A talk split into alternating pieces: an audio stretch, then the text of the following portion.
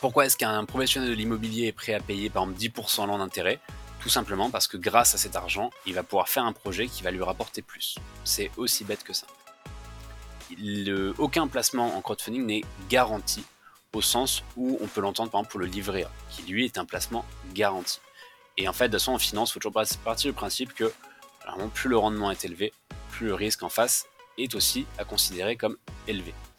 Bonjour à tous, vous êtes sur Win, le podcast des placements performants. Je m'appelle Jérémy Orfeo et après plus de 10 ans à accompagner des investisseurs de tous horizons, j'ai décidé avec ce podcast de vous donner accès à un contenu exclusif et à forte valeur ajoutée. Tout ça pour vous aider à piloter judicieusement vos placements en fonction de vos motivations, de vos capacités d'investissement et de vos objectifs de performance. Dans ce podcast, je reçois donc des experts de la finance, sociétés de gestion, entrepreneurs, conseillers ou investisseurs aguerris pour échanger, débattre et partager avec vous notre expérience et nos convictions éclairées en matière de placement et d'épargne. Alors bonne écoute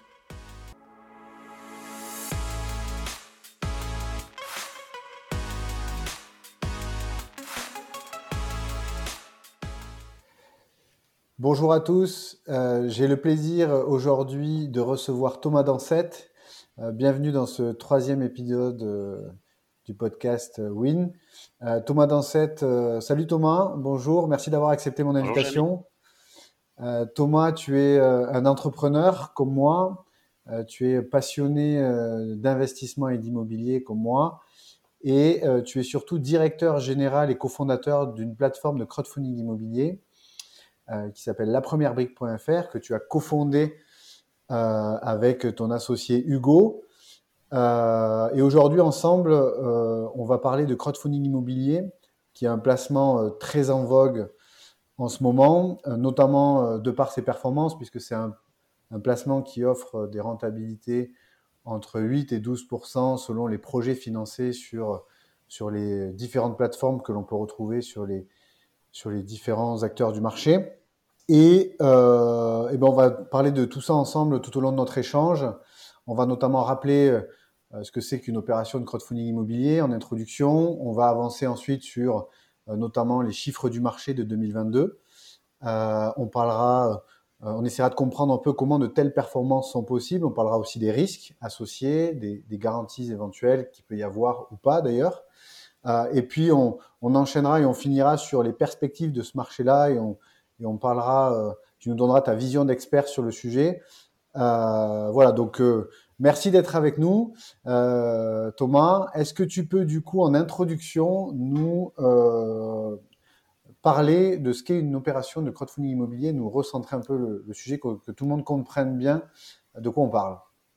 Bien sûr, avec plaisir. Alors, le, crowdfunding immobilier ou financement participatif immobilier, si on, utilise le terme français, c'est le fait de rassembler une multitude d'investisseurs autour d'un projet immobilier déterminé, et tout ça sous le l'égide, on va dire, d'une plateforme de crowdfunding, qui est un acteur, euh, un acteur euh, réglementé, euh, parce que c'est effectivement une activité qui est réglementée en France. Le but d'une opération de crowdfunding immobilier, c'est de rassembler en fait l'épargne collective de plusieurs investisseurs dans le cadre d'un projet déterminé une opération. Ça peut être une promotion immobilière, une opération de marchand de biens, avec un sous-jacent du coup qui est immobilier et qui est porté par un professionnel de l'immobilier, le porteur de projet, en fait, et qui va être accompagné par la plateforme dans le cadre de la mise en place de cette relation, on va dire, à trois parties entre la plateforme, le porteur de projet qui a besoin de fonds pour réaliser son opération, et les investisseurs qui ont une capacité en fait euh, de placement et qui eux vont chercher du rendement à mettre en face de ce placement. Donc d'un côté, euh, on retrouve un, opérateur qui a besoin d'argent pour concrétiser son projet. De l'autre, on a des investisseurs qui ont de l'épargne et qui souhaitent le faire fructifier. Et entre les deux, on a euh, un acteur réglementé qui est une plateforme et qui met en relation ces deux parties euh, pour que chacun puisse trouver l'avantage qu'il recherche. D'un côté, une recherche de financement et de, l'autre, du rendement. mais du coup, euh, comment, euh, comment ça se structure juridiquement? Euh, Parce que bah, crowdfunding, c'est assez abstrait, c'est un titre financier qu'on souscrit quand on investit. Qu'est-ce que c'est À quoi on, souscrit concrètement quand on investit dans un projet de crowdfunding immobilier en tant qu'investisseur, en tant qu'épargne Alors, sauf quelques rares exceptions, donc peut-être on, va, plutôt se concentrer sur la, généralité. sauf rare exception, on souscrit en fait à de la dette. C'est-à-dire que c'est un, c'est un prêt, c'est un placement en fait qui est sous forme de prêt. On va prêter de l'argent en tant qu'investisseur à un professionnel de l'immobilier avec, comme tout prêt, une durée, euh, durée géant maximale et une durée minimale, un taux d'intérêt, généralement qui a un taux d'intérêt annuel en fait, et on vient euh, sur, une, sur, une, enveloppe globale de prêt qui est en fait le, capital emprunté avec, le cas échéant, euh, un, certain nombre de garanties qui vont être associées à ce prêt. On y reviendra un peu plus tard, je crois, sur les, sur les garanties.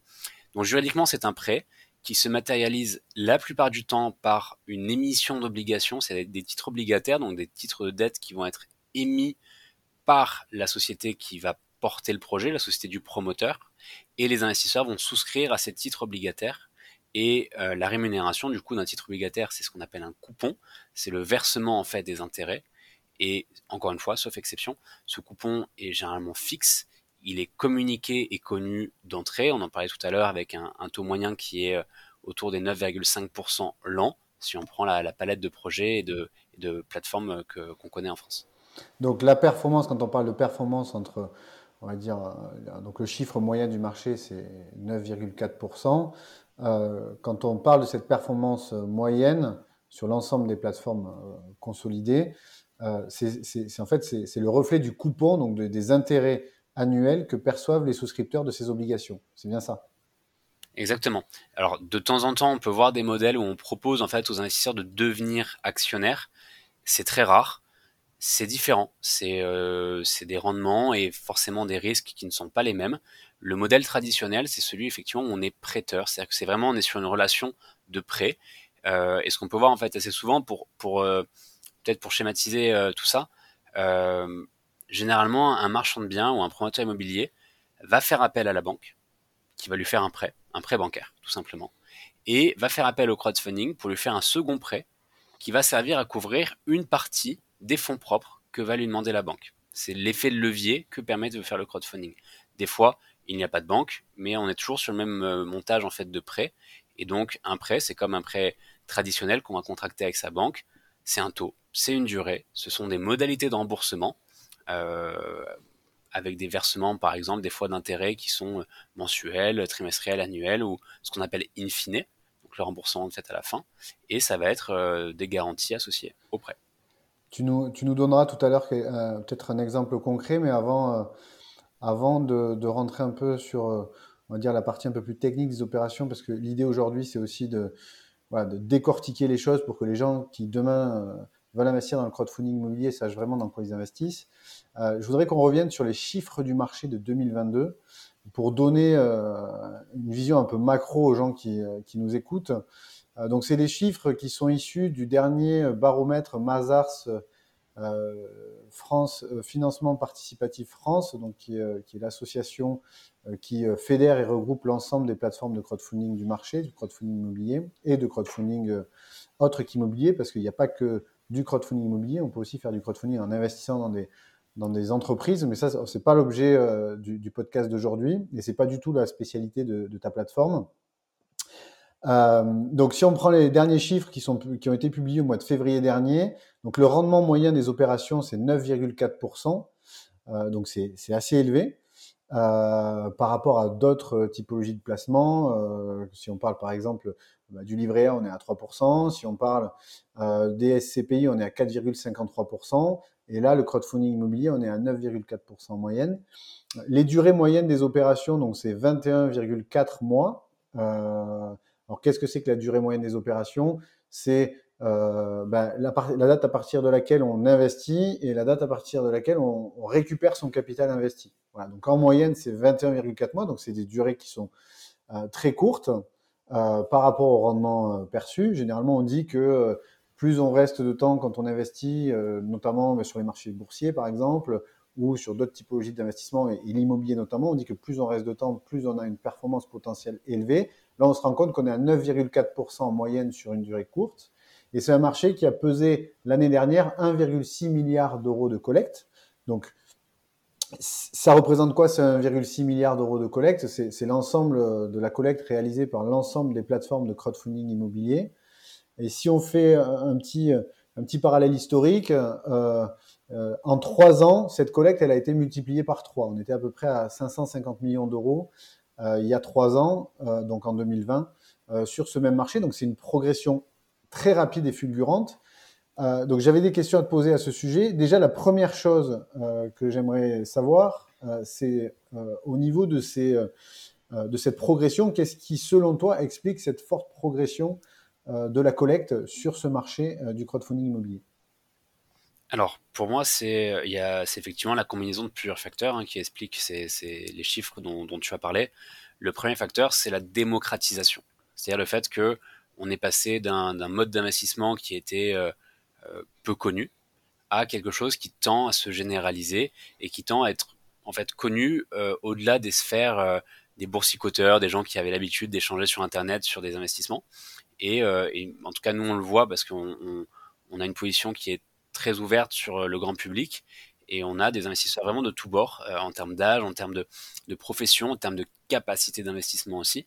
Et du coup, on est sur un produit qui devient de plus en plus grand public, alors qu'on pouvait on pouvait considérer qu'avant c'était un produit qui était réservé à certains initiés, on va dire.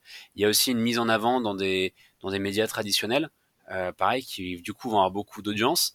Et du coup, c'est une solution qui tend en fait à se normaliser et à être intégrée comme un, investissement, on va dire, euh, classique euh, dans un portefeuille d'investissement de monsieur et madame tout le monde. Ça, c'est le côté, on va dire, médiatisation et démocratisation de, la chose. L'autre point qui fait qu'il y a des, belles performances de collecte, c'est aussi la performance bah, le rendement qui est, qui est effectivement proposé, euh, proposé par les projets. Alors, rendement toujours à mettre en face d'un risque. Hein, on va le répéter à plusieurs reprises dans ce, dans ce, podcast, dans ce podcast, parce que je sais que tu es effectivement assez sensible aussi, toi, à cette approche rendement-risque. Risque, pardon. Euh, et donc, faut pas oublier que jusqu'à il y a pas longtemps, on était sur une politique de taux bas, et donc les rendements qui avaient vraiment des performances élevées, c'était assez rare surtout sur des classes d'actifs, on va dire, qui étaient proches de l'immobilier. Donc, pour rappel, quand on investit en crowdfunding immobilier, on n'achète pas une cote-part d'un immeuble, on n'est pas propriétaire du bien. Encore une fois, c'est un, prêt, hein, c'est un titre financier obligataire de dette, mais on reste dans un environnement immobilier qui est du coup euh, appréhendable plus facilement par la plupart des investisseurs et qui est aussi euh, un secteur quand même qui est connu effectivement pour sa résilience. Et donc on avait ce côté grand public, accessible avec un sous-jacent et un, sujet immobilier, tout en ayant des performances qui étaient euh, supérieures à des produits entre guillemets comparables, sachant que on ne peut pas comparer, on le voit malheureusement des fois la comparaison SCPI euh, versus crowdfunding, ce sont vraiment deux produits complètement différents.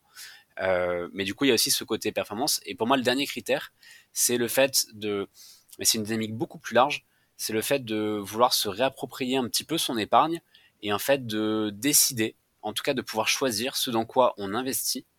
Et du coup, le crowdfunding effectivement propose euh, de, choisir les projets, ou en tout cas de choisir les types de projets. Et il y a ce côté, bah, l'investisseur reprend un petit peu le pouvoir sur son épargne et euh, se rapproche de, des investissements. Et on voit, il y a beaucoup d'investisseurs qui investissent dans des projets qui sont dans leur département, dans leur région, dans des coins qu'ils affectionnent. Et il y a ce côté aussi un petit peu voilà, euh, affect et s'approprier son épargne. Oui, je, te rejoins à 200% puisque euh, nous, chez Willim, euh, on a l'habitude d'accompagner des investisseurs.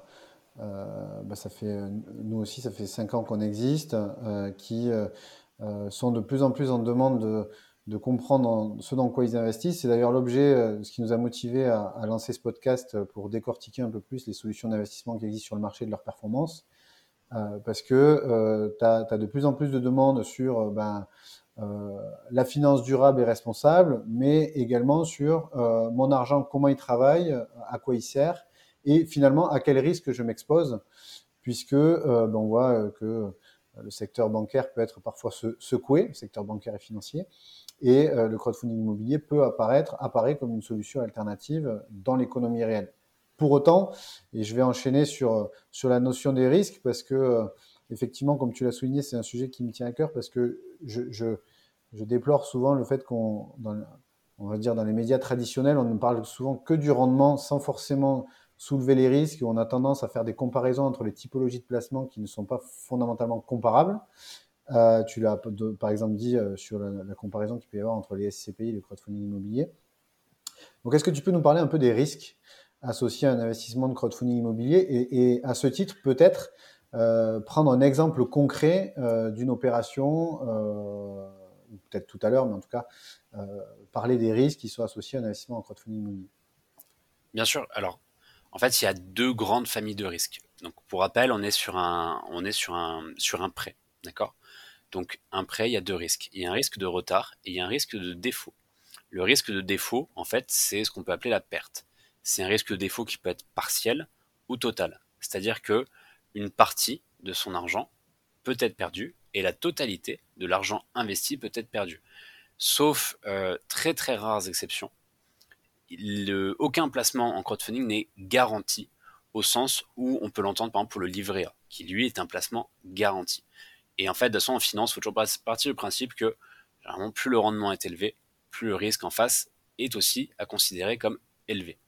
Donc, risque total ou partiel de perte en capital et un risque de retard. Alors, le risque de retard, il est un petit peu moins gênant, dans le sens où généralement il y a des pénalités de retard qui s'appliquent. Donc, en fait, il y a un, intérêt qui est bonifié pour l'investisseur. Euh, et ce risque de retard, il peut généralement s'expliquer parce que bah, l'immobilier, c'est pas une science exacte. On a un très bon exemple assez récent qui est le Covid, avec des arrêts de chantier et des problèmes d'approvisionnement qui ont eu lieu après. Et du coup, bah, on voit en fait que il y a des retards et il peut y avoir des retards, euh, euh, notamment sur les sujets humains. nous, il n'y a pas longtemps, on a eu un projet où on a collecté les fonds quelques jours avant l'achat et l'achat devait avoir lieu il y a très, peu de temps. On a appris, on a appris un lundi matin le décès du vendeur euh, et donc, bah, ça a eu pour conséquence d'ouvrir la succession avec un temps qui était inconnu. Alors, par sécurité, on a remboursé les investisseurs parce que temps inconnu, bah, c'est aussi un risque. Mais euh, c'est l'immobilier, donc il y a du risque humain, il y a du risque technique, euh, il y a des risques juridiques, ça peut être des, recours, des choses comme ça. Et du coup, le risque de retard, encore une fois, il est lié à, à la vie d'un projet également et à la vie de l'immobilier. Le risque de défaut, lui, il est lié en fait à un défaut donc juridique de l'emprunteur, c'est-à-dire de la société qui va emprunter, ou alors du groupe de sociétés dans laquelle fait partie la société qui va emprunter auprès des investisseurs en crowdfunding. Et, euh, et il faut l'intégrer bien évidemment dans chaque investissement. Je regrette le fait que généralement les médias mettent en avant le rendement sans le contrebalancer par les risques. Euh, je me souviens d'avoir vu des articles dans des médias assez suivis euh, qui parlait de placement miracle, qui parlait voilà de, de, qui avait ce genre de termes. Euh, c'est pas du tout un placement miracle, hein, tout s'explique, c'est la finance. Et, euh, et, comme tout placement, il y a des pertes et il faut euh, les intégrer. Et donc forcément, se tourner, c'est le conseil, se tourner vers des professionnels de la, gestion pour justement intégrer ces risques dans le cadre d'un portefeuille, d'une gestion diversifiée et, raisonnée par rapport à ces objectifs qui sont propres et personnels. Alors justement, tu disais qu'il n'y avait pas de placement miracle. Et euh, je suppose que les opérateurs immobiliers avec qui tu échanges, euh, et parfois même que, moi, en tant que professionnel du conseil d'investissement, je peux être amené à rencontrer dans le cadre de réseaux d'affaires. Euh, c'est pas des, gens qui sont nés de la dernière pluie, euh, c'est pas non plus entre guillemets des, pigeons. et pourtant, ils sont prêts à payer entre 8 et 12% d'intérêt sur les prêts qui sont euh, sollicités sur, sur ta plateforme ou d'autres plateformes du marché, pourquoi ces gens-là sont prêts à payer ces intérêts-là? Que les gens comprennent bien qu'on n'est pas en train de sortir une baguette magique en disant ben, aujourd'hui on a 9,4% de rendement, c'est un placement magique, et en plus, euh. Pourquoi ces gens-là sont prêts, pourquoi ces entreprises-là, ces opérateurs-là sont prêts à payer ce niveau d'intérêt euh, Que les gens comprennent bien que voilà, il n'y a pas de magie? Alors effectivement, il faut savoir que c'est pas du tout une démarche qui est philanthrope. Hein. Donc, pourquoi est-ce qu'un professionnel de l'immobilier est prêt à payer par exemple 10% l'an d'intérêt? Tout simplement parce que grâce à cet argent, il va pouvoir faire un projet qui va lui rapporter plus. C'est aussi bête que ça. Si on rentre un peu plus dans la technique, il faut différencier en fait deux catégories de projets. Les projets avec une banque et les projets sans banque. Dans les projets avec une banque, le crowdfunding va intervenir sur une partie, généralement 80%, des fonds propres que va demander la banque. Ce qu'il faut savoir, c'est dans le monde de la promotion immobilière ou du marchand de biens, la banque demande beaucoup de fonds propres par rapport à ce qu'on a l'habitude de voir en particulier, par exemple, quand on achète sa résidence principale. Ces montants de fonds propres, c'est la trésorerie immobilisée par le promoteur. Un promoteur qui a 200 000 euros de trésorerie, qui veut faire un projet avec un coût de revient, donc va être un, coût global à 1 million d'euros, qui va aller voir une banque. La banque va lui financer 800 000 euros et va lui demander de mettre 200 000 euros de trésorerie. S'il n'a que 200 000, il peut les mettre, mais il ne peut faire que ce projet, et tant que ce projet ne sera pas terminé, il ne pourra pas en faire un nouveau. Si par exemple il n'avait que 150 000 euros, eh bien, il ne peut pas faire son opération parce que en face du besoin de 200 000 euros de fonds propres, il n'a que 150 000. Là, c'est ce qu'on appelle le double effet de levier. C'est-à-dire qu'un promoteur va faire appel à la banque, un premier effet de levier financier, et va faire appel au crowdfunding pour faire un effet de levier sur les fonds propres qui va s'ajouter à l'effet de levier du crédit bancaire. Et donc lui permettre de faire plus d'opérations ou de faire des opérations plus grosses avec en fait une trésorerie initiale qui est constante. Ça, c'est le cas de figure avec la banque. Le cas de figure sans banque, il est un petit peu différent. Dans les projets qui sont financés sans banque, on retrouve en fait plusieurs catégories de porteurs de projets. On va retrouver des porteurs de projets qui ont du mal à avoir accès aux banques parce qu'ils sont trop jeunes, alors soit en âge, mais généralement plutôt en expérience. La plupart des banques vont accompagner, en fait, vont être réticentes à accompagner des jeunes marchands de biens, qui vont du coup se tourner vers le crowdfunding qui peut être une solution alternative dans ce cas-là, et non pas complémentaire, comme dans le premier cas dont je parlais juste avant. Donc des porteurs de projets qui sont trop jeunes pour les banques, des opérations qui vont être trop petites pour les banques. On le voit de plus en plus. Les opérations qui sont euh, à moins d'un demi-million d'euros de coût de revient ont tendance à avoir des grosses difficultés à trouver des solutions en banque, même si elles sont très bien montées et ce sont de très bonnes opérations. Encore une fois, ce sont des logiques euh, financières qui sont, qui sont ce qu'elles sont. Donc la taille du projet, euh, ça peut être aussi des, sujets de, des fois de, de réactivité le crowdfunding peut amener une certaine réactivité dans la mise en place d'une solution de financement, réactivité qui dans le monde de l'immobilier est très importante, surtout le marchand de biens. Euh, prenons par exemple un, cas qui se présente assez souvent. Le marchand de biens généralement va faire des bonnes affaires à l'achat parce qu'il va se positionner rapidement et du coup offrir en fait un horizon de temps réduit au vendeur. Et face à ça, il a besoin d'avoir des financeurs qui sont aussi réactifs. Euh, un dossier en crowdfunding, généralement, entre le moment où il est présenté à la plateforme et le moment où l'argent est chez le notaire, il faut compter un mois dans une banque, sauf si, on est, sauf si le marchand de biens est déjà client de la banque, est déjà connu à la banque, c'est plutôt des délais qui sont entre 2 et 3 mois, qui s'expliquent avec les fonctionnements et les organisations qui sont propres à ces deux structures. Et du coup, ce besoin de réactivité, des fois, eh ben en fait, il justifie d'aller chercher du 100% crowdfunding, on va dire, au lieu de faire du 100% bancaire, encore une fois, parce que les opérations derrière vont générer des marges qui sont bien évidemment supérieurs aux frais financiers. Sinon, il y aurait ce qu'on appelle une destruction de la valeur. C'est pas du tout l'idée. Donc voilà à peu près les deux cas de figure qui peuvent expliquer euh, pourquoi est-ce que le, porteur de projet fait appel à du crowdfunding. Donc soit pour lui permettre en complément d'une stratégie de financement bancaire de faire plus d'opérations, des opérations plus grosses, ou soit tout simplement pour lui permettre de faire des opérations qu'il n'aurait pas pu faire. Troisième cas de figure, euh, en plus de la jeunesse ou de la taille de l'opération, enfin quatrième avec la réactivité, le quatrième cas de figure d'un financement sans banque, ça peut être aussi assez souvent ce qu'on voit, c'est un marchand de biens qui va avoir une banque, et en fait la banque qui va lui dire moi je vous finance une opération, deux opérations, ou trois opérations par exemple, maximum en même temps. Et eh bien il va avoir une quatrième opportunité qui va se présenter à lui. Tout simplement sa banque ne peut pas le financer parce que la politique de, cette banque-là c'est deux ou trois projets en même temps, pas plus. Et du coup, il va faire appel au crowdfunding pour financer ce quatrième projet sur lequel la banque ne peut pas se positionner.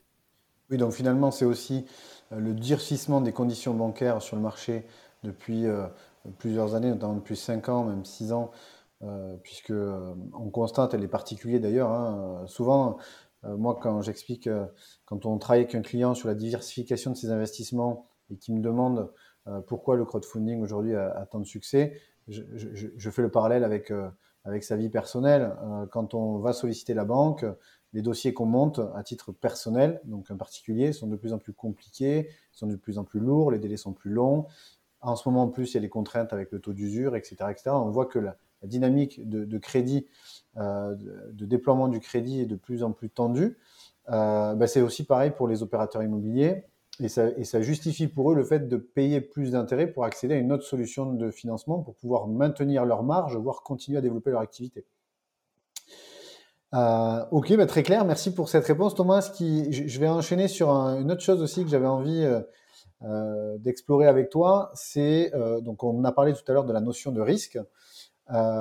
mais pour, on a beau savoir qu'il y a un risque dans une opération de crowdfunding immobilier, il faut aussi dire que les plateformes, et en tout cas c'est le cas chez toi, sont là pour filtrer dans un premier temps euh, ces, paramètres de risque. Euh, en tout cas, filtrer les dossiers. C'est-à-dire, tu ne finances pas 100% des dossiers qui te sont présentés. Les plateformes ne financent pas 100% des dossiers qui, leur sont présentés. Euh, et donc, du coup, toi qui, chez la première brique, est plutôt en charge de toute la partie audit avec tes équipes de, de l'ensemble des dossiers, qu'est-ce que tu fais au quotidien pour te prémunir d'un défaut euh, sur une opération euh, que tu mets en ligne sur ta plateforme. Alors effectivement, il y, a un, très très gros travail d'audit qui est fait, euh, qui, ne, permet pas malheureusement d'enlever tous les risques, parce que bah, on a tout à l'heure je, citais le, cas de figure d'un décès, bon ça on a beau on a beau tout auditer, on peut pas l'anticiper. L'idée c'est effectivement de venir valider que les composants d'une opération une opération saine sont euh, bien présents. Et bien sûr de le valider avec, avec des pièces à l'appui. Je prends l'exemple d'un promoteur immobilier, un promoteur qui va chercher un financement en crowdfunding. Euh, il va venir voir avec une promesse de vente sur un terrain et un permis de construire. Euh, sauf rares exceptions, il n'y aura pas de financement sur un promoteur immobilier s'il n'a pas, par exemple, obtenu son urbanisme qui lui permet de réaliser son projet. Le risque étant de se retrouver à la fin avec un terrain qui est financé, sans permis de construire, donc sans possibilité de faire le projet derrière qui projet permettra de rembourser les investisseurs, ils vont se retrouver coincés. Donc en fait, il y, a une analyse qui est faite sur l'opération avec toutes ses composantes, le marché immobilier, les travaux s'il y en a, l'urbanisme, euh, la marge, la pré-commercialisation, vraiment la stratégie de commercialisation, tout ce qui va en fait caractériser le, le projet en tant que tel. Il y a une analyse qui est faite sur l'opérateur au sens personne physique, c'est-à-dire le porteur de projet, qu'il est, son, historique, son, patrimoine, son expérience, et enfin la société ou le groupe de sociétés dans lequel le projet va s'impliquer avec là une analyse qui est euh, juridique et, juridique et comptable. Donc c'est plein de points d'analyse, des dizaines de points qui sont, qui sont analysés dans le cas d'un dossier, avec bien évidemment les pièces en face, un processus qui est, qui est un petit peu long, euh, et c'est normal, hein, il faut qu'il soit, il faut qu'il soit long. Et aujourd'hui, toutes les plateformes effectivement refusent de très nombreux dossiers parce que euh, il faut préserver l'intérêt des investisseurs et des fois aussi l'intérêt du, porteur de projet. Moi, je le vois des fois sur des marchands de biens qui sont jeunes et qui présentent des opérations qui sont en fait euh, trop risquées. Ouais. ouais. Et trop risquées, et trop risquées du coup pour les investisseurs, mais au final aussi pour eux. Ce qui est intéressant, le crowdfunding immobilier, c'est qu'il y a un certain alignement des intérêts tout le monde, si on reprend les trois parties tout à l'heure, la plateforme, le porteur de projet et les investisseurs, tout le monde a intérêt à ce que l'opération se fasse, se fasse le plus vite et se fasse le mieux possible. Euh, pour que le porteur de projet gagne euh, en fait la marge qu'il avait estimée et que les investisseurs aient leur retour sur investissement dans les délais qui étaient ceux, euh, ceux annoncés. Et que vous, vous n'ayez pas à gérer une insatisfaction parce que sur votre plateforme, il y a un dossier qui a, bah, qui a pété, euh, et du coup que vous ayez à, gérer derrière toute euh, la partie contentieux, puisque c'est vous qui, au final, c'est vous qui gérez la partie contentieux derrière, si jamais il y a un problème. Donc, qui est euh, partie contentieuse qui est, qui est très longue, qui est très coûteuse, qui prend beaucoup de temps. et donc bien sûr avec des gérés avec avec des, des cabinets d'avocats spécialisés mais, effectivement, l'idée, c'est de. Alors, c'est pour ça qu'il faut suivre aussi les projets. Généralement, les gens qui investissent en, crowdfunding auront accès à du reporting. Ça dépend des plateformes, ça dépend des projets sur la, cadence de ce reporting. Il n'y a pas de règles de règle strictes, on va dire. Euh, mais l'idée, c'est de, de suivre aussi son investissement pour voir comment le projet se déroule. S'il y a des travaux, bah, suivre l'avancement des travaux, de la commercialisation, des reventes, euh, des différents lots du projet que l'on a financé. Oui, je vais peut-être faire un peu de publicité pour ma paroisse, mais c'est vrai que tu disais à un moment donné euh, que c'est important de. Euh, enfin, toutes les plateformes ne fonctionnent pas pareil. Et c'est vrai que nous, en tant que. Donc, nous, William, on est conseiller en, en investissement financier, pardon, et notre rôle euh, dans le domaine du marché du crowdfunding immobilier, c'est, en tout cas, pour ceux qui souhaitent accompagner les clients sur ce marché-là, puisque tous les, tous les conseillers en investissement financier n'accompagnent pas les clients dans ce secteur-là parce qu'ils n'ont pas envie euh, de passer du temps à analyser les différents dossiers, peut-être. Je ne sais pas, en tout cas chez nous, ce qu'on fait, c'est qu'on on échange avec les différentes plateformes du marché de manière à pouvoir faire un second filtre sur les différentes opportunités qui peuvent se présenter sur les différentes plateformes. Et c'est ce pourquoi les clients font appel à nous, et c'est ce pourquoi les plateformes comme la première brique ont un partenariat avec William pour qu'on travaille, qu'on collabore main dans la main. Donc nous aussi, notre intérêt, c'est effectivement d'accompagner les investisseurs sur la diversification de leur portefeuille. La classe d'actifs crowdfunding immobilier aujourd'hui est un incontournable sur des placements à court terme à partir du moment où on a le profil de risque pour pouvoir accéder à ce marché-là, parce que si on veut du capital garanti, encore une fois, c'est pas du crowdfunding immobilier qu'il faut faire, même si on, associe immobilier à rendement élevé en se disant c'est sécure parce que c'est l'immobilier, donc c'est un on peut y aller et c'est du très court terme. Non, il y a un risque de perte en capital. Donc, c'est important effectivement de pouvoir aussi faire appel à un second filtre par l'intermédiaire d'une société qui maîtrise ce marché-là comme, comme Willim. Mais euh, pour revenir sur la notion de risque, on a vu que donc pour limiter la prise de risque, euh, bah, il y a toute la partie audit. Il y a aussi la partie second filtre avec Willim où nous on va avoir une architecture, une réflexion ouverte. Mais il y a un troisième volet, c'est les garanties qu'on a qu'on a évoqué un moment dans notre échange et que là j'aimerais bien qu'on développe un peu parce que euh, comme c'est un prêt derrière, il y a des garanties qui sont prises par la plateforme et qui sont contractuelles. Est-ce que tu peux nous développer cette partie garantie? Alors dans les garanties, en fait, on va retrouver euh, tout ce que le droit français, le droit des sûretés en France peut, offrir. Donc euh, ça peut être des garanties aussi bien sur l'actif, donc typiquement des hypothèques. Alors encore une fois, ça dépend s'il y a la banque ou s'il n'y a pas de banque, euh, pour notamment le rang de l'hypothèque. mais donc l'hypothèque, bon, ça c'est quelque chose qui parle, qui parle plutôt bien. Ça peut être des cautions personnelles, ça peut être des, garanties données par d'autres sociétés, par exemple une société holding tête de groupe qui viendrait donner une garantie sur la société fille de promotion immobilière qui porte les projets en promotion. Euh, voilà, ça, peut être vraiment beaucoup de garanties qui sont toujours expliquées dans les documents de présentation fournis par les plateformes. Euh, si s'il y a la moindre question à son investisseur, quelle que soit la plateforme, il ne faut pas hésiter en fait à poser des questions.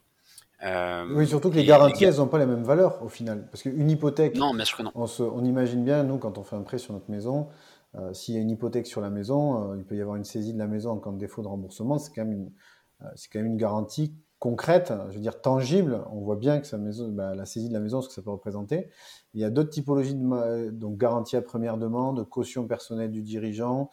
Euh, on voit beaucoup euh, des montages en, avec ce qu'on appelle de la fiducie. Donc la fiducie, c'est très technique, mais en fait, c'est de venir euh, positionner soit les titres de la société, soit le bien dans un patrimoine, on va dire, un petit peu à part, qui est tenu par un, un fiduciaire. Généralement, c'est un avocat ou une banque à chaque projet, il y a encore une fois des garanties qui lui sont associées, qui sont vraiment détaillées. Par exemple, une hypothèque, si on décortique l'hypothèque, il faut regarder le rang de l'hypothèque, c'est-à-dire en fait la place qu'elle a cette hypothèque.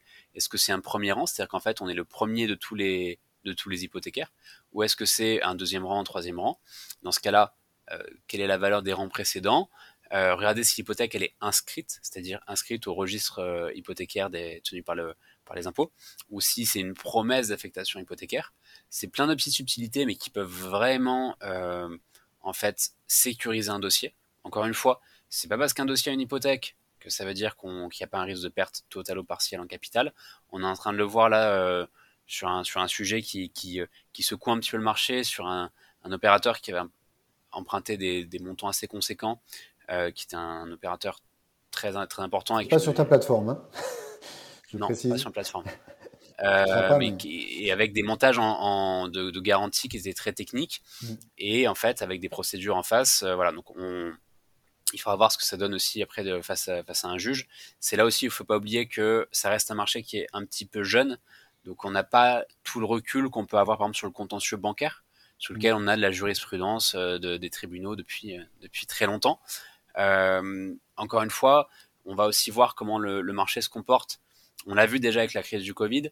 On va voir aussi comment est-ce qu'il se comporte avec, euh, avec euh, la crise, entre guillemets, sur les taux bancaires qui forcément impactent en fait surtout les acquéreurs. Et donc forcément les acquéreurs, on va dire particuliers, qui sont les clients finaux du porteur de projet. Euh, donc on va avoir forcément un taux de défaut qui va augmenter. à titre très personnel, j'estime que le taux de défaut réaliste euh, du marché, il est autour de 2%, et un taux de retard qui va, qui va, aussi, euh, qui va aussi un petit peu augmenter. Encore une fois, euh, oui, parce que sur, cette notion, cette notion de taux de défaut et taux de retard, c'est vrai qu'on n'a pas donné les chiffres, mais c'est quand même un marché aujourd'hui, effectivement, où il y a le taux de défaut qui est très faible. On est en dessous de 0,5% du, du, volume de collecte global. pour autant, c'est un marché qui est jeune, qui s'est fortement développé depuis 5 ans mais, mais 5 ans, c'est à l'échelle d'un investissement ou d'une vie, c'est très, très court. Donc, on n'a pas fondamentalement euh, des retours chiffrés sur euh, ce que va être véritablement les vrais taux de défaut dans les prochaines années, en prenant en compte qu'il y a une hausse des, coûts des matières premières, des délais de vente qui, qui des actifs qui augmentent, euh, puisque bah, la demande ralentit légèrement, en tout cas en 2023, euh, les, niveaux de transactions euh, immobilières vont être plus faibles qu'en 2022. Il y a la hausse des taux bancaires. Euh, tout le monde peut le voir au quotidien. Maintenant, si vous allez emprunter à la banque, vous, vous emprunterez entre 3 et je dirais 4 sur des durées longues, alors qu'avant vous étiez parfois en dessous de 1%.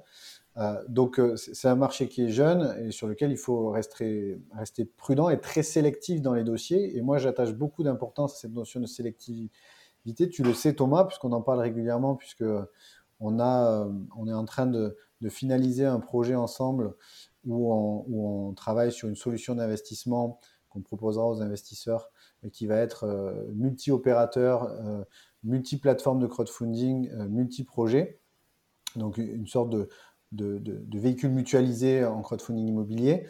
Et cette notion de sélectivité, on se l'applique, nous, dans le cadre de, ce véhicule au quotidien. Euh, et euh, c'est le message que je passe euh, à mes clients tous les jours. Et cette sélectivité, on peut l'avoir en analysant les documents qui sont à disposition parce que c'est vrai que pour le coup, d'un point de vue réglementaire, il y a un certain nombre de documents que vous mettez, vous, les plateformes, à disposition des investisseurs. Je pense notamment aux documents où vous présentez le projet en détail.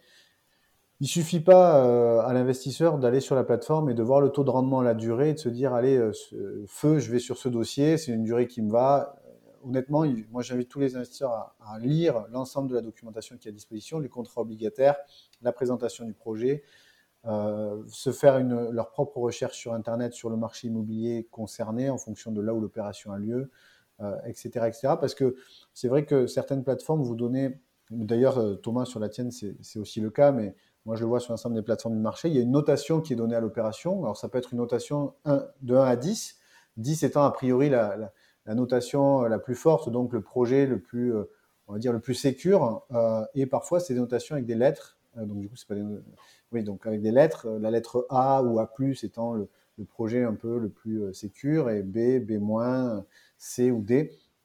Mais, mais ces règles de, notation, elles ne sont pas réglementaires. Il n'y a pas une.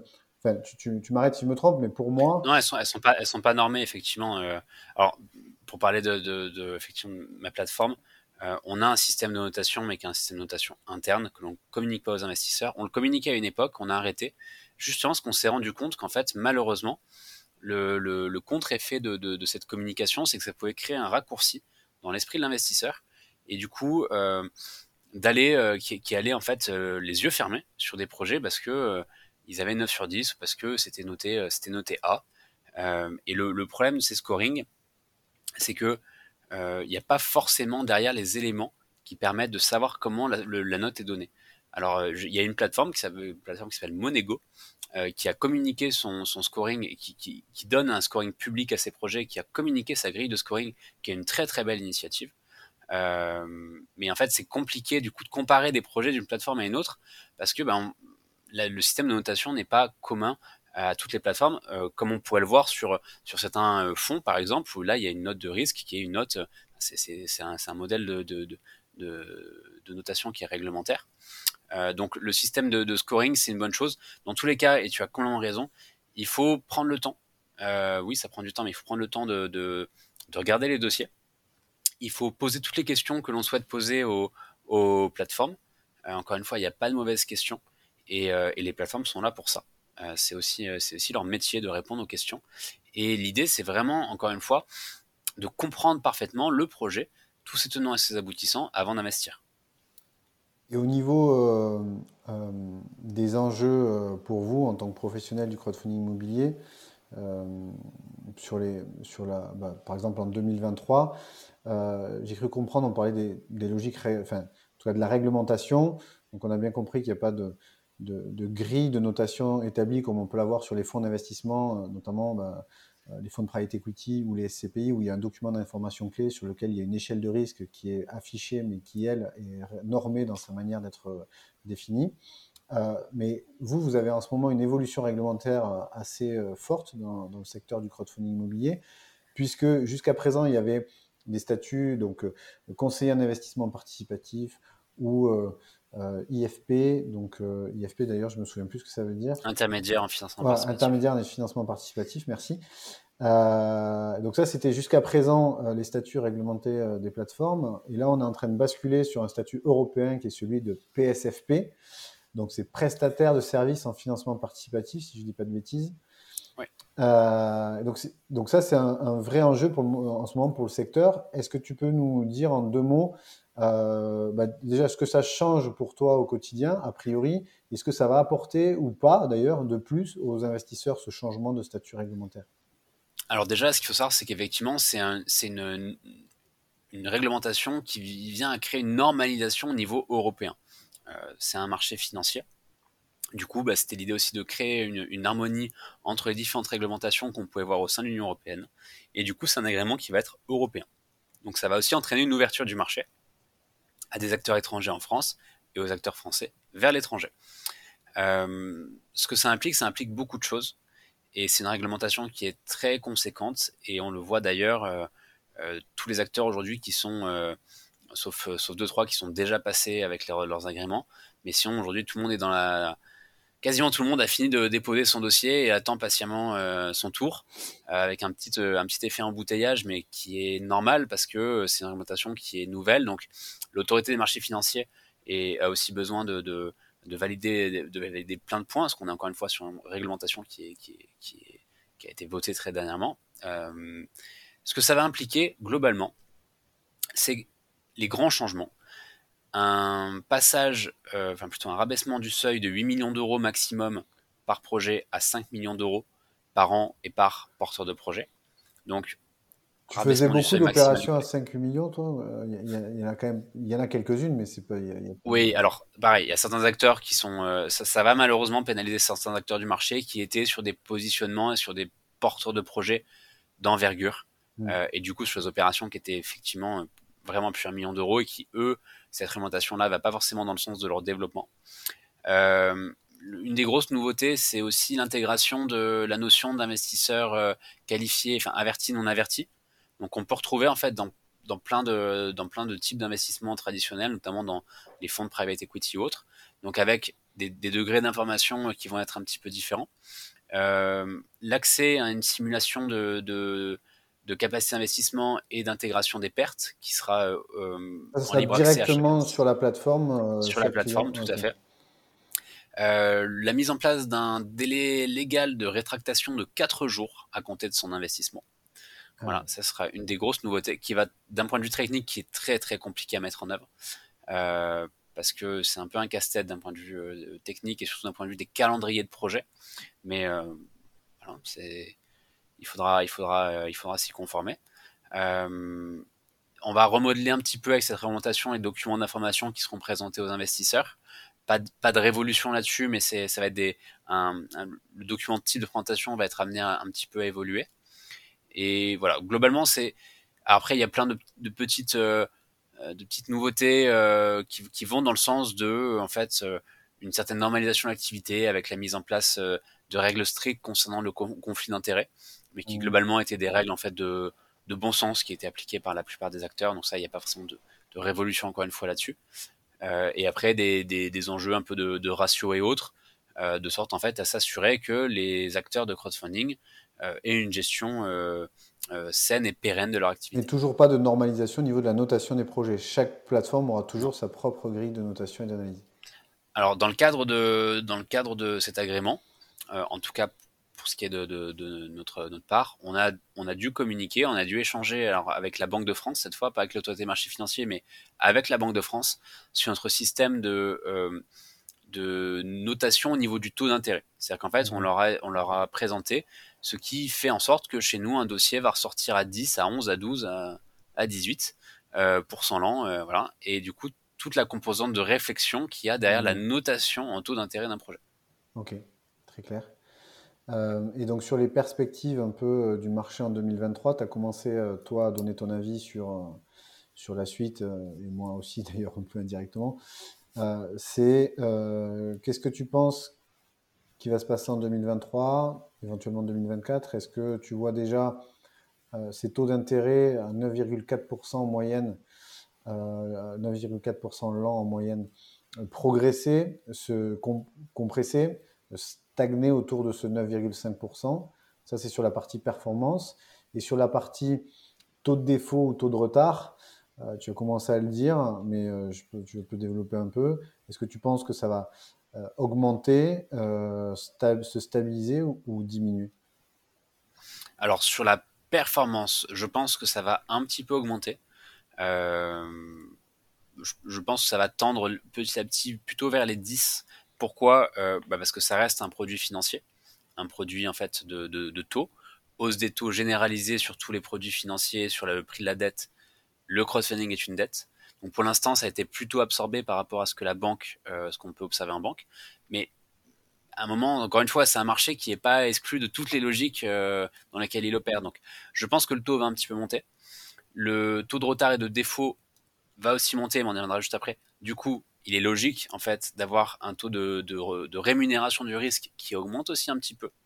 Donc je pense que ça va évoluer un petit peu. Euh, on va, ça va pas changer. On va pas passer d'un taux moyen à 9,4 à un taux moyen à 15. Hein. Euh, mais je pense que ça va tendre à se rapprocher un petit peu des 10% lents. Ça restera de toute façon voilà dans cet ordre d'idée. Euh, je pense entre 0,5 entre 0,5 et à la hausse ou la baisse autour de 10. Euh, et, ça restera donc du coup un produit qui est très performant, encore une fois, à mettre en face d'un taux défaut de retard. Ça fait la, bonne transition qui pour le coup va augmenter. Alors pourquoi?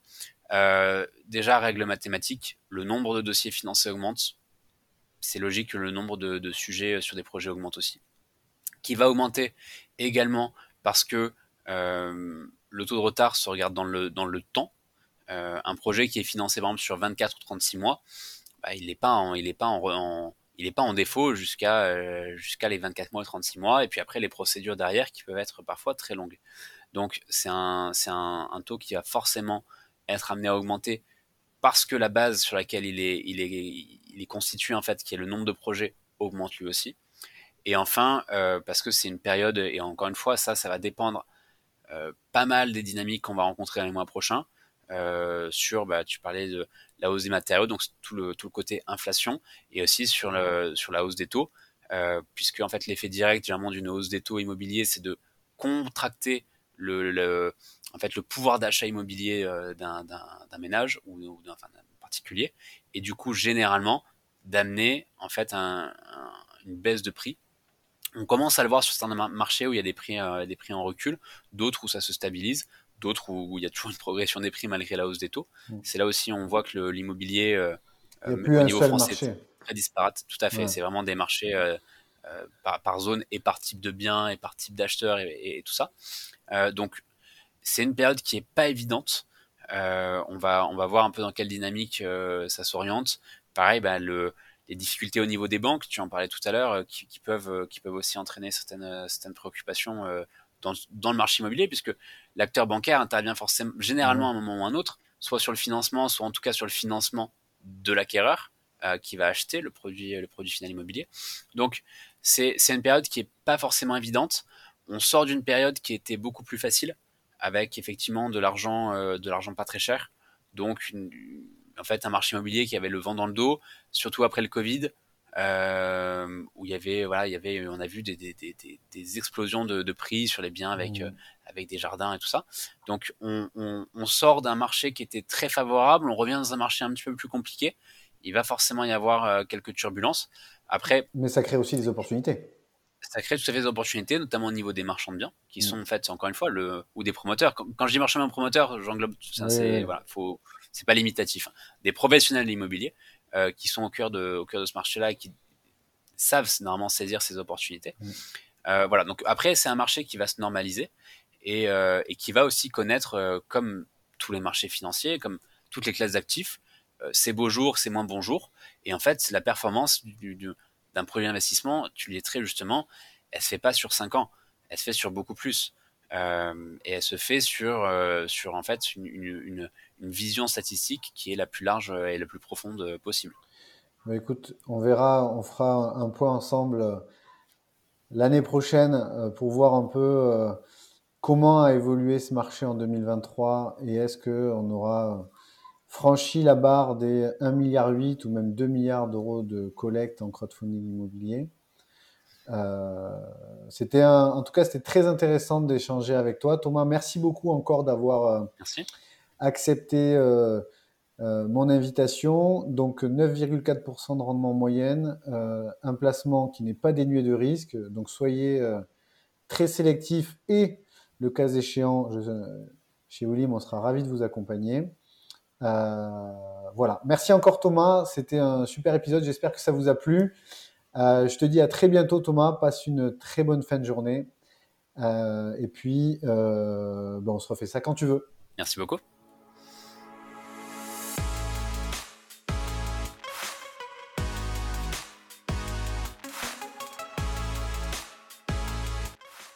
Voilà, cet épisode est à présent terminé. Merci de nous avoir écoutés. Je vous retrouve bientôt évidemment pour un nouvel épisode. En attendant, si cet épisode vous a plu, je vous invite à laisser euh, un commentaire et à mettre une note 5 étoiles pour nous permettre de gagner en visibilité. Pour continuer votre recherche d'informations, vous pouvez également aller sur le site de willim.fr où nos experts euh, parlent euh, de plein de sujets sur le blog et vous pouvez également prendre un rendez-vous avec un de nos experts justement pour parler de vos problématiques de placement. À très bientôt